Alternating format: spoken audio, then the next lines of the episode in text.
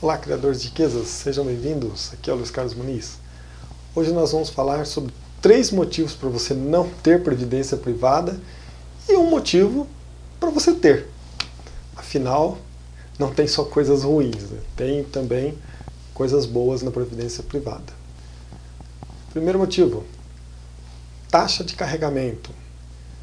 Existe uma, uma taxa que na hora, claro, que alguém está querendo é, te convencer a fazer previdência privada, talvez não fique tão claro para você, mas existe uma taxa que ela, quando você vai fazendo os aportes, né, os depósitos lá na sua previdência privada, ela é descontada ou no depósito ou na retirada, depois quando você for usufruir lá a sua aposentadoria, ou nas duas nos dois momentos. Você tem as opções tanto só na entrada, só na saída, ou ambos. Né? Você tem uma taxa ali. Ela varia de cada previdência privada. Você teria que olhar a documentação da previdência, mas tem lá um percentual que é descontado para você, tanto na hora que você deposita, ou na hora que você saca, ou em alguns casos nos dois momentos. Então, essa taxa já é um dinheiro que você perde aí de você investir na previdência privada. Segundo motivo, existe uma taxa também chamada de taxa de administração, que ela é cobrada pela instituição que está cuidando da sua aposentadoria sobre o total que está lá depositado nessa, nessa previdência privada. Então, é, se você tem lá, seja 10, 20, 100 mil, quanto seja o tanto que tem lá depositado, tem uma taxa então que periodicamente é descontada de administração e você fica pagando ali para que alguém cuide daquele seu dinheiro, para que alguém faça atualização monetária daquele seu dinheiro. Então é aquele tipo de taxa que também você não precisaria ter se você tivesse administrando por si só esse dinheiro. Terceiro motivo.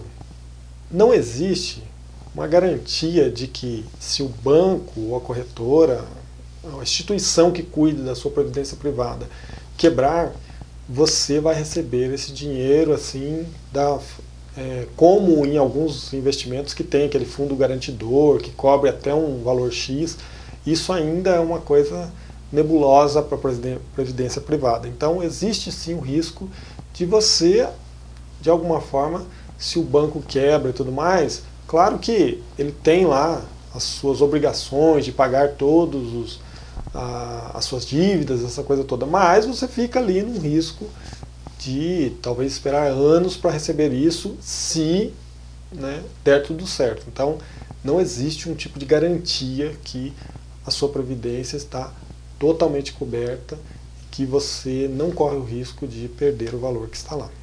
Bom, como nem tudo é, é ruim, vamos falar pelo menos um motivo para você ter uma previdência privada.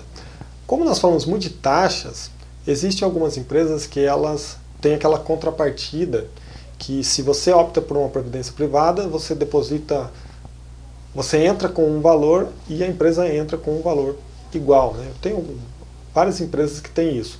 Se você entra com 100, ela entra com 100 também. Então aí compensa, porque embora tenha taxas e tudo mais, nos depósitos você tem ali alguém junto com você fazendo investimentos também, fazendo aportes ali para a sua previdência privada. Então, é, a maioria das vezes, quando existe esse tipo de regra, é compensador você ter, porque por mais que você tenha alguma taxa, aquela contrapartida que você tem da empresa, ela é importante para você ter uma previdência, então, privada. Espero que vocês tenham gostado do conteúdo. Se você tem aí argumentos, tanto a favor quanto contra a previdência privada, comente aí para a gente também saber o que você tem a dizer e para ajudar também a todos nós a entender melhor sobre previdência privada. Obrigado por acompanhar o conteúdo e até a próxima.